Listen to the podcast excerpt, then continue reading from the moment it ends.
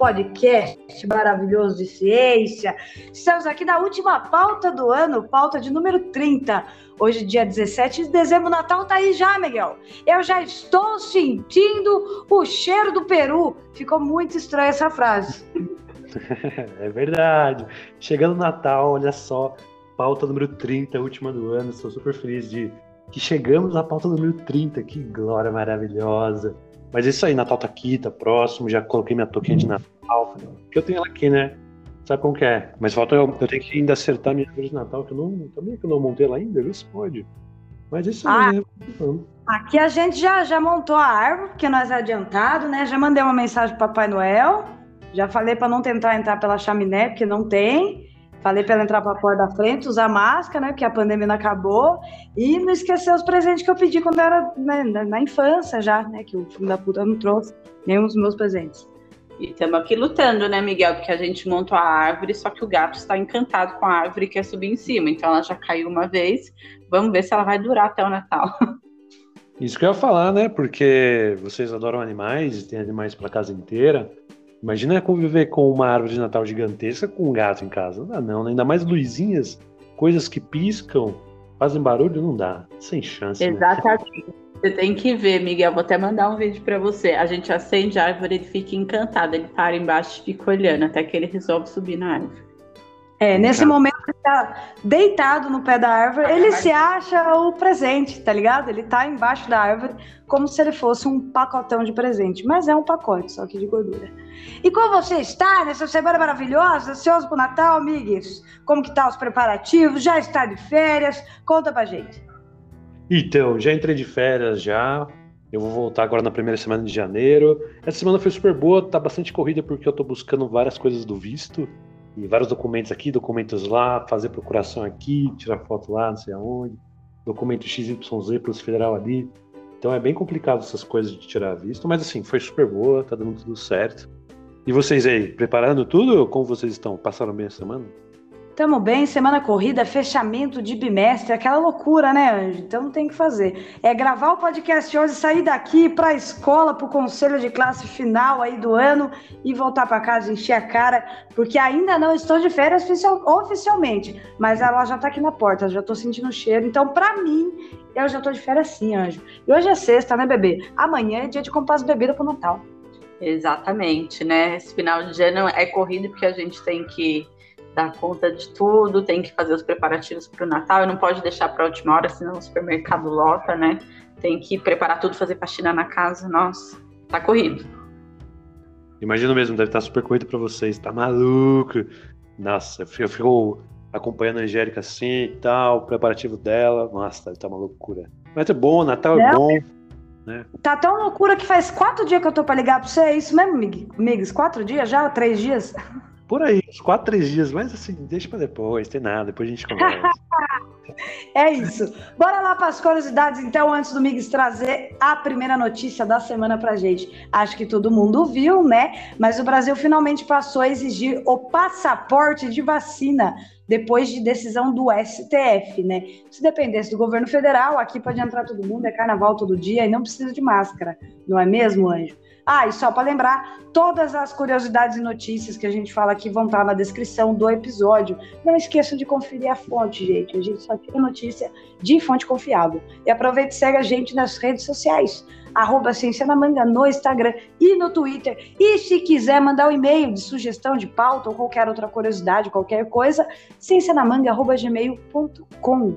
E é isso. E a Anvisa finalmente aprovou a vacina da Pfizer para crianças de entre 5 e 11 anos contra a Covid-19. Isso é maravilhoso, essa notícia aqui é para fechar com chave de ouro. Esse podcast que vai ser o último do ano, mas ano que vem estamos de volta, porque, cara, tem que vacinar a criança sim, Eju, tá? Só para lembrar que o vírus não chega no corpo da gente e pergunta a idade. E pede para ver o RG, porque ele não é segurança de balada.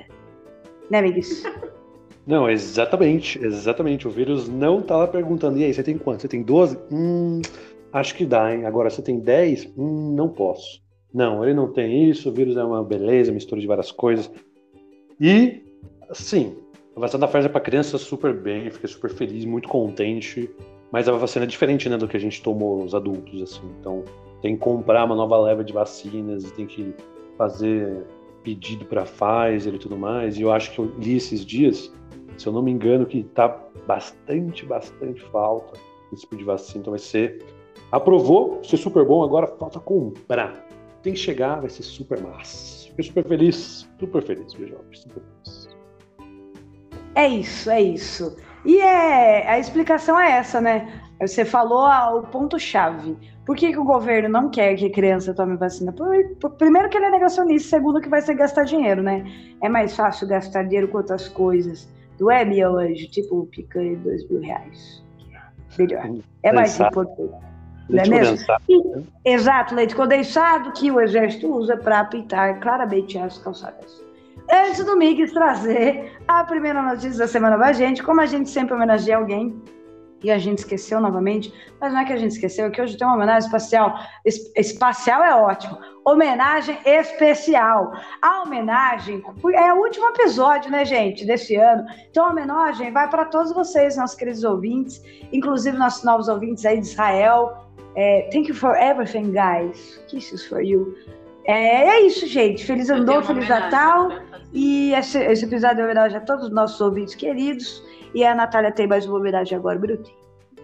Ah, eu gostaria de aproveitar e fazer uma homenagem a todos os funcionários competentes e que prezam pelo patrimônio histórico nacional, que muitos deles foram demitidos do IFAM. Não sei se vocês viram, mas que essa semana o IFAM foi alvo de polêmicas. Parece que as polêmicas já são antigas, mas para quem não sabe, é o Instituto do Patrimônio Histórico e Artístico artístico nacional e que durante esse desgoverno que a gente está cansado de saber que tudo é, funciona para proteger os aliados do governo, né? A gente viu aí a declaração do despresidente dizendo que ele realmente tirou é, a presidente do IFAM para favorecer os seus aliados. Então a gente percebe é, o quanto essa interferência é justa. Então, eu só queria homenagear essas pessoas para a gente lembrar da importância do patrimônio histórico para o país, né?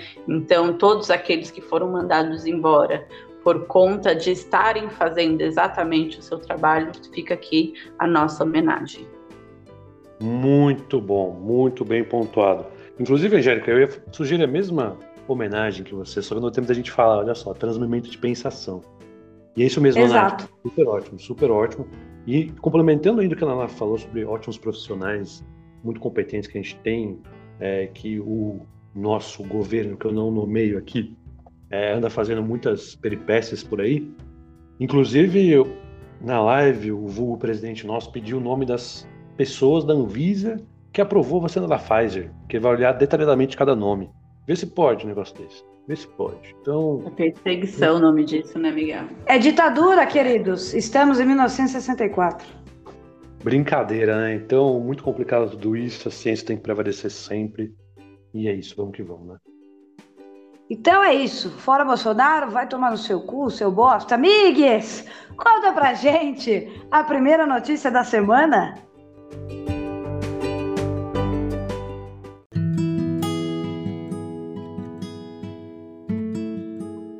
Então, primeira notícia da semana: a genética como uma forma de entender o declínio da população indígena depois da chegada dos europeus.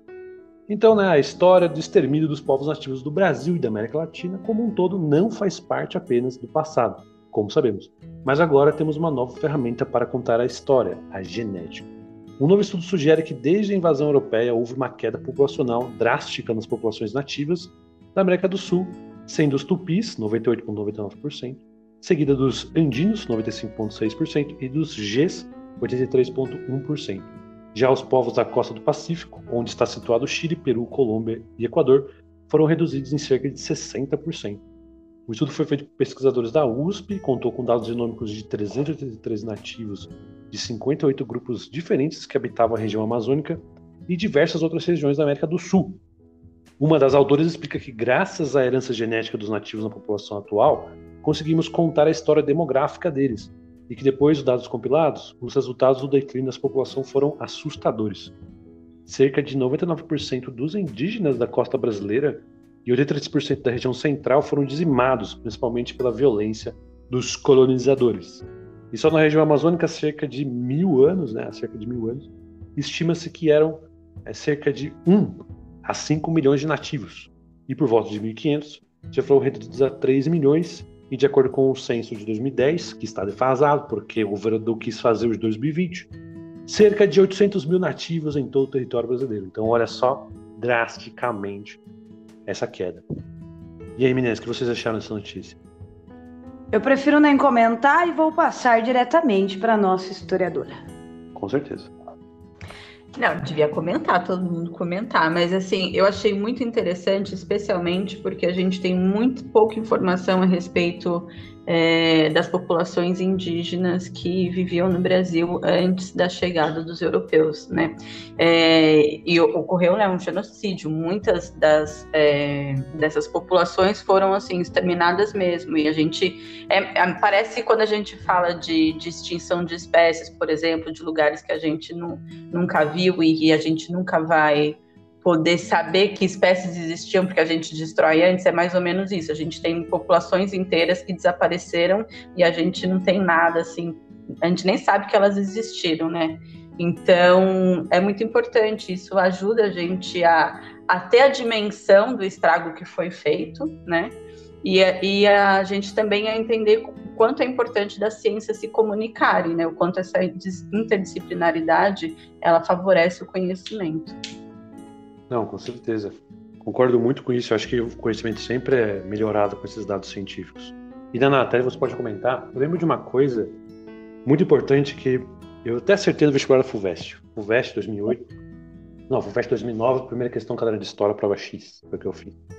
A questão era bem assim, tipo, qual foi a principal causa da devastação dos povos indígenas? O que, que mais causou isso? E a resposta realmente era, por exemplo, que eles trouxeram várias doenças para cá, né? Que é aquela coisa diferente. Mesmo quando a gente pensa em seres extraterrestres, né?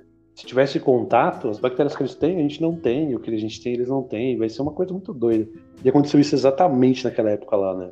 Você vê que eles trouxeram várias doenças para cá e teve essa disseminação de gancho por aqui, não foi? Sim, Eu acho que.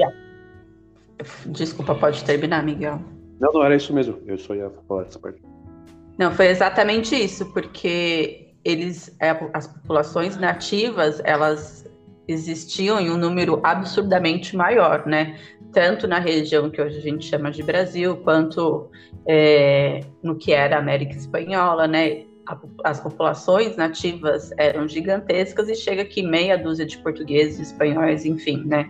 Então, um dos principais fatores que explicam o fato deles terem conseguido conquistar e dizimar essas populações são as doenças, que a princípio é, eles não sabiam né, que esse choque iria causar é, essas doenças na população nativa e dizimá-los, né, porque o europeu já estava acostumado, então já tinham anticorpos, né, mas com o passar do tempo eles começam a utilizar isso como arma de guerra mesmo, intencionalmente contaminar essas populações que resistiam principalmente o seu domínio e exterminavam mesmo. Foi bem isso. Que doido, né? Nossa, pesadaço, tá maluco. Mas é isso aí, Angélica. Manda nossa agora segunda notícia da semana, minha jovem.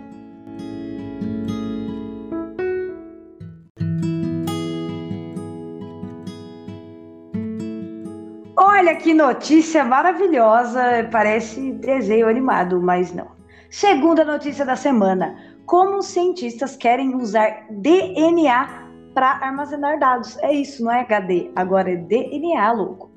Então, cientistas afirmam que deram um passo importante rumo ao armazenamento de informações na forma de moléculas de DNA, que são mais compactas e duráveis que outros meios de armazenamento. Os discos rígidos magnéticos que usamos atualmente para armazenar dados de computador podem ocupar muito espaço e precisam ser substituídos ao longo do tempo. O uso do meio de armazenagem preferido dos organismos vivos como backup dos nossos preciosos dados permitiria arquivar imensas quantidades de informação em moléculas minúsculas. Esses dados durariam milhares de anos, segundo cientistas.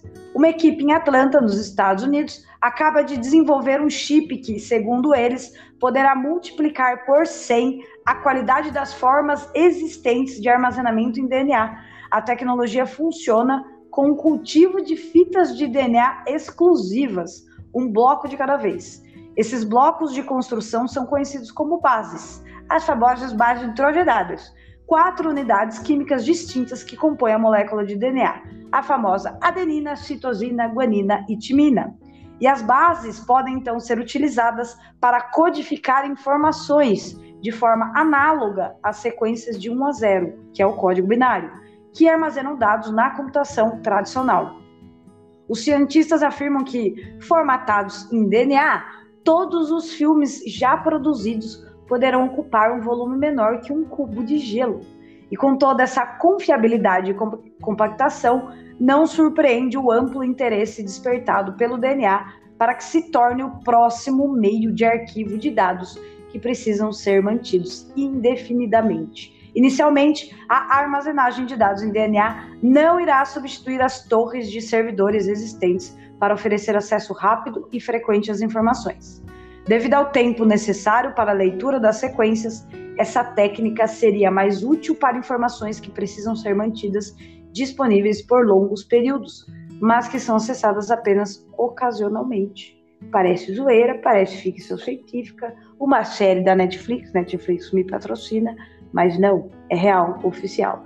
E agora, amigos, antes de você dar opinião sobre essa notícia, eu fiquei pensando: se a galera já inventa fake news falando que tem chip na vacina, imagine quando eles souberem desse estudo, Anjo. Não, com certeza, Angélica. Tipo, esse tipo de estudo faz toda a diferença quando a gente está pensando a respeito do futuro, né? A gente já vê vários vídeos futuristas que envolvem muito a parte de manipulação genética e dá muito a par as fake news, claro. Mas as notícias super maravilhosas porque a gente vê essa nova maneira de a gente fazer esses backups de dados, né? Como você comentou, a gente usa o 1 e o 0, né, esse código binário para armazenar a computação tradicional. Mas você pode analisar agora quatro bases, né? Então você pode usar até quatro diferentes números para você codificar alguma coisa. Então, claro que você vai armazenar bem mais coisas. E é bem divertido. Imagina só você guarda uma informação forever, por exemplo. E que ele comentou que também, por exemplo, todos os filmes, todos os filmes codificados, né? Que tem um volume menor que um cubo de gelo. Então você vê que é, os DNA são micromoléculas ali e você coloca a informação de todos os filmes nelas. Você codifica depois. Então essa transformação, em vez do binário para o que a gente visualiza hoje em dia, mas sim das nossas quatro bases para o que a gente visualiza hoje em dia, vai ser muito legal, vai ser super diferente. Eu já vi essa notícia algum tempo atrás, mas agora estão conseguindo avançar mais né, nessas uh, multiplicações na qualidade. Eles chegaram a 100 vezes agora. Vai ser super legal. O futuro nos espera, minha jovem. Vai ser muito massa esse futuro, hein? E, Naná, o que você achou da notícia? Fala pra gente. Nossa, que louco, né? E eu fico pensando assim, eu acho que se eu tivesse visto um filme falando isso, eu pensaria, imagina, gente, jamais isso vai acontecer. E a gente está lendo uma notícia a respeito de armazenamento de dados em DNA. Eu não sei nem comentar, sinceramente. É muito louco isso, Miguel. É divertido, né? É divertido. Você pensa que. Imagina, ó, vamos criar um filme. Aí a pessoa só vai conseguir ver o filme se tiver esse algoritmo de transcrição do DNA para o filme. Nossa, doido, muito doido. Muito louco, mano, a gente tá presenciando um momento desse. Vai ser top. Eu não sei se, se vale a pena armazenar alguma coisa no meu DNA. No da Natália, então? Não, não vai dar certo, gente. Porque só tem gene de câncer. Ali é bobagem. Eu acho que não vai dar certo. É tipo vírus do computador, sabe? Vai dar pane no sistema. Vai dar mutação. É, vai dar mutação. É, não vai rolar. Migues, conta pra gente a terceira notícia da semana.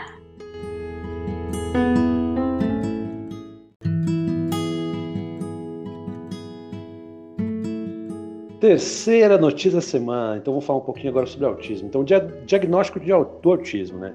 Alteração cerebral que pode ajudar a detectar o transtorno.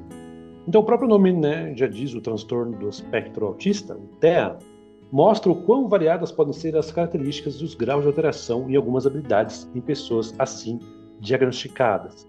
Acredita-se também que as causas do TEA sejam multifatoriais, envolvendo desde a genética ao contexto social. Por toda a complexidade, qualquer pista sobre autismo vindo da ciência representa um passo que pode ajudar no diagnóstico e nos cuidados é, precoces de pessoas com autismo. E na última semana, uma equipe da Universidade de Yale dos Estados Unidos apresentou uma pesquisa inédita no Congresso Anual da Sociologia de Radiologia da América do Norte, Radiological Society of North America, demonstrando alterações significativas em uma parte do cérebro fundamental para suas conexões, o corpo caloso, em adolescentes e jovens adultos com esse diagnóstico. Né, então, o estudo analisou exames de ressonância magnética de 583 pessoas, cujas informações médicas fazem parte de um grande banco de dados para pesquisa em autismo nos Estados Unidos, o National Database of Autism Research. Então, os autores defendem que uma das conquistas do estudo é considerar pessoas de diferentes faixas etárias, de 6 meses de idade a 50 anos, enquanto muitas pesquisas sobre autismo foram apenas feitas em crianças. Embora os mais jovens tenham sido incluídos na análise, as alterações do corpo caloso do cérebro foram observadas conforme as idades aumentaram, a partir da adolescência. A Organização Mundial da Saúde, a OMS, trabalha com a estimativa de que, em média mundial, cerca de 160 crianças têm um transtorno de espectro autista, o TEA. Então, como disse a médica Clara Werber, pesquisadora da Universidade de Yale e líder do estudo, abre aspas, nosso estudo basicamente adicionou um aspecto a isso, confirmando que não só as conexões funcionais são alteradas, mas também a microestrutura do cérebro. Então, olha só, muito legal esse tipo de notícia, onde a gente consegue observar que a ciência pesquisa muito a fundo, a gente consegue talvez aumentar tipo a, a velocidade de detecção do autismo. Muito legal, né? O que vocês acharam, meninas? Demais. E aproveitando essa notícia maravilhosa, é, eu queria mandar um beijo para todas as professoras de apoio do Estado que ficam na sala de aula junto com os outros professores para ajudar e dar apoio a essas crianças. Não só o autismo, mas todas as crianças que necessitam de uma atenção especial. Porque, cara, essa mulherada, assim, ó, é demais. Elas têm um carinho e uma atenção e um jeito com aquelas crianças que, assim, se não fossem elas na sala de aula, é, a aula não seria a mesma, sabe? São pessoas maravilhosas que dão uma atenção maravilhosa para essas crianças e ajudam elas de uma maneira assim que é, é lindo de ver. Então, meus parabéns a todas as pro de apoio de todas as escolas estaduais que escutam a gente. Muito bom. Queria pegar esse gancho da Angélica e só lembrar da importância da inclusão nas escolas, que é necessária sim. Agora, a respeito dessa notícia, também achei ótimo, porque quanto antes a gente consegue diagnosticar, antes a gente começa a tomar as providências necessárias, né? Então, excelente. Exatamente, exatamente. Eu já tive a oportunidade, comentando o gancho que a Angélica falou, eu já tive a oportunidade de trabalhar é, com pessoas autistas em sala de aula e realmente é bem difícil qualquer tipo de envolvimento sem as pessoas de apoio. Elas são essenciais, assim, que é muito importante para o desenvolvimento deles, inclusive, né? E eles se sentirem super bem na presença dos outros alunos, inclusive dos professores. Então, realmente, parabéns para elas. Meu, sensacional. Esse caso, sensacional. E essa notícia é realmente muito legal, essa parte da execução anterior uh, ao que a gente chama de diagnóstico é super importante. Meu, sensacional. Tá maluco. Fiquei super feliz. E é isso, né?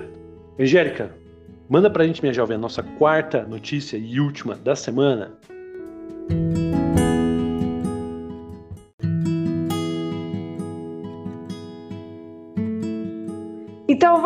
quarta e última notícia da semana. Uma nova maneira de fazer plásticos pode evitar que poluam os mares. Olha que demais. Nosso maior problema hoje em dia, um dos maiores problemas ambientais que nós temos hoje, principalmente nos mares, são os plásticos. Que, aliás, já chegou microplástico até nas zonas abissais, que são aquelas mais profundas, né? Mas bora lá. Então, os químicos passaram o século passado tentando fazer plásticos que se decompõem na água do mar. Do jeito que está, a maioria dos plásticos parece levar séculos para se degradar totalmente no oceano. Essa é uma das razões pelas quais os plásticos constituem 80% do lixo oceânico, mas isso pode mudar. Os cientistas acabam de projetar um novo plástico que pode se decompor na água do mar em semanas, não em décadas ou mais. Na década de 1930, os cientistas criaram um plástico, hoje popular, com amido de milho e batata. É conhecido como polilactídeo ou PLA. É um polímero que é uma molécula feita pela ligação de muitos blocos, chamados monômeros, em uma longa cadeia.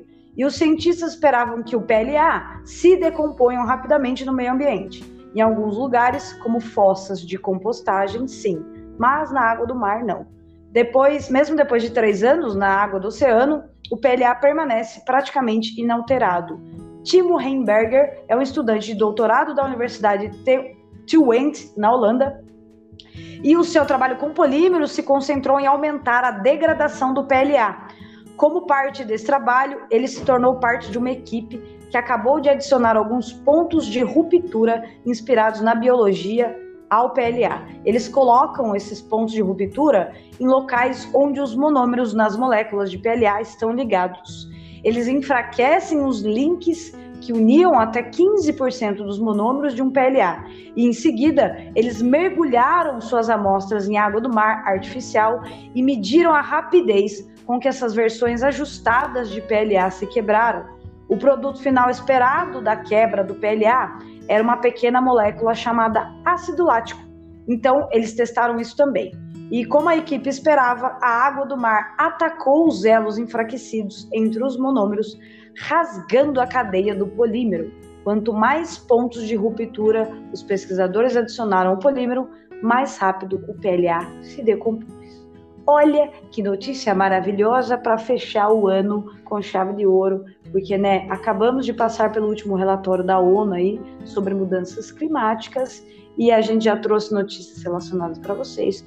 Resumindo, vocês já sabem que o bagulho tá louco, né? Já passou da hora da gente mudar certos hábitos e principalmente os mais fáceis de mudar, por exemplo, diminuir o uso de plástico e reciclar lixo. A galera não faz isso porque tem preguiça, porque é muito simples de fazer. Como eu já disse aqui 60 milhões de vezes, até Bragança, que é uma cidade do interior e é pequena, tem pelo menos 4, 5 pontos de reciclagem de lixo, inclusive pessoas que passam na casa pegar o seu lixo reciclado. Anjo, então não tem mais desculpa. É isso.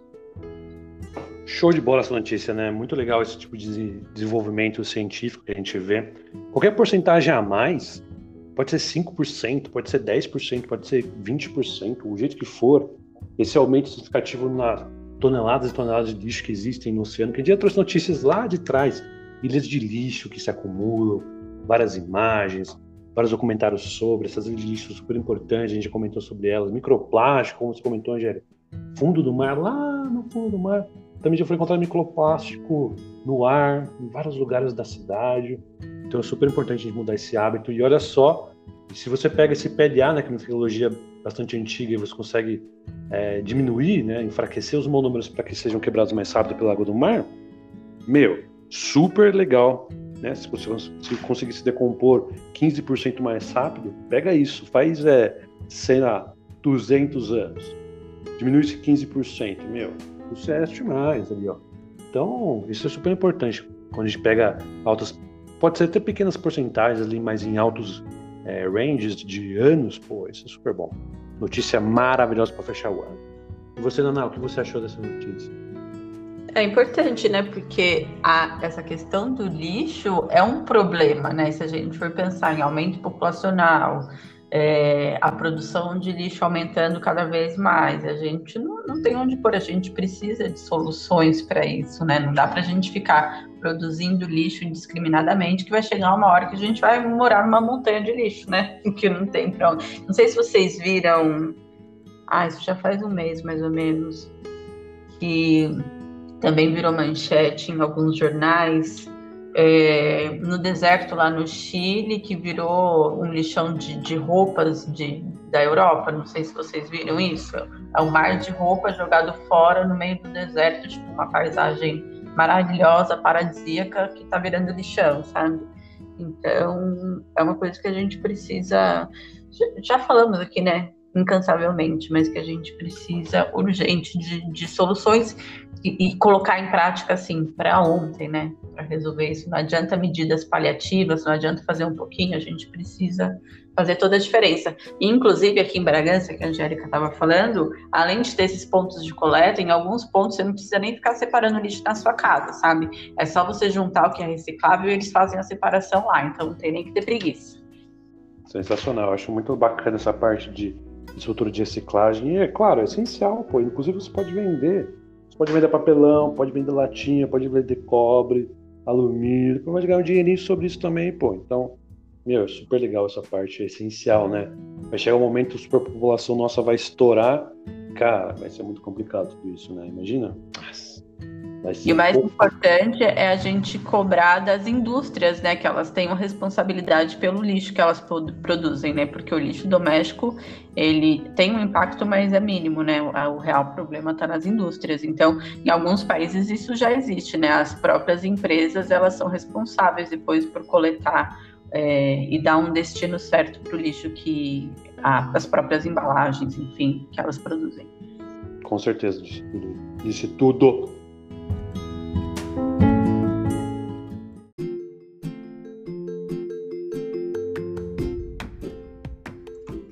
Isso, gente. Notícias da semana dada, último episódio do ano de 2021. Esperamos que 2022 seja muito melhor e que vocês continuem com a gente. Migues, qual é o seu recado final de 2021 para os nossos ouvintes?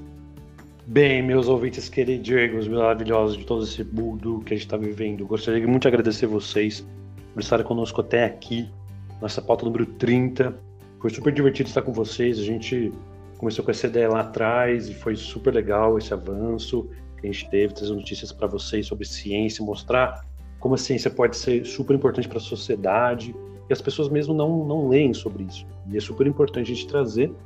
E já agradecendo novamente, 2021 foi super bom e agradeço muito, Angélica, pelo convite, e por fazer parte desse grande grupo e Naná pela companhia também aqui. Vocês duas são maravilhosas. Agradeço realmente a todo mundo que nos ouviu até aqui. Que 2022 seja muito melhor que 2021 em muitos aspectos, muitas festas para todo mundo. E nos vemos ano que vem, pessoal. Agradeço muito. E você, Angélica, o que você tem que falar para o pessoal? Gente, muito obrigado por esse ano de 2021, que foi a estreia oficial do podcast Ciência na Manga. Já já a gente faz um aninho e é um prazer estar trazendo notícia para vocês, levando a ciência até a sua casa, não importa onde você esteja, de uma forma fácil, que todo mundo tenha acesso.